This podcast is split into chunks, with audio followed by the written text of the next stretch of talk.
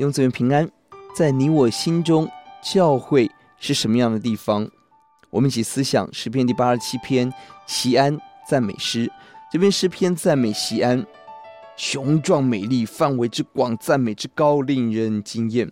一到三节，真以色列人西安成为首都，神刻意拣选西安胜过其他所有的城邑，神爱的拣选。西安不是一座城，而是神拣选一个民族，完成他救赎计划的代表。背后是浓的化不开的爱，因为我们常常浸润在这个爱中。第三节，许多荣耀的事，不止在西安以色列选民，下文更看到在外邦中。四到六节，范围广到所有的外族人。西安不再是，不只是上帝之城，是母亲之城。外族人要入籍西安，成为神的选民。第四节提到了五个民族，拉哈伯就是埃及、巴比伦这两个代表当时最大的帝国、最强盛的国家，成为神的选民。菲利士是世仇，最贴身的威胁。推罗是贸易经商的大国，代表商业。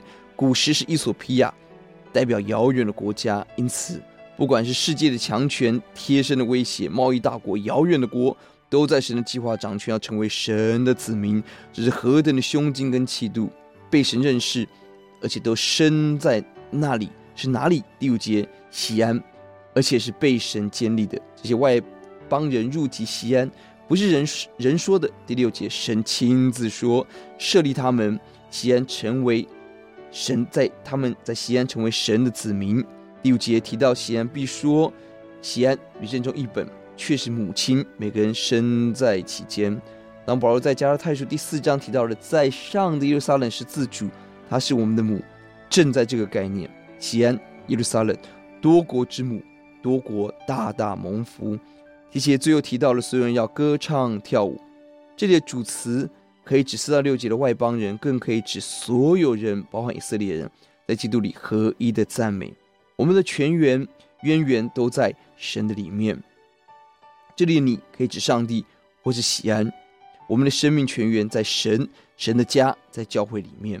我们从新约教会的观点来看这段经文，教会应该是所有信徒的中心，世界的中心，赞美敬拜的中心。愿我们选择以教会为中心的生活方式。要记在第四节，拉巴、拉哈伯、巴比伦、菲利士、推罗、古实人，个个生在那里。外邦人要认识神。不管是强大的帝国，不管各种仇恨、商业、经济遥远，都不能够抵挡上帝爆炸性福音的大能。愿今天教会得着这个能力，让人舍弃西安，归向敬拜神。我们祷告：主啊，你是世界的中心，你是万民的中心，你是我们喜乐的中心，让我们敬畏你，奉主的名，阿门。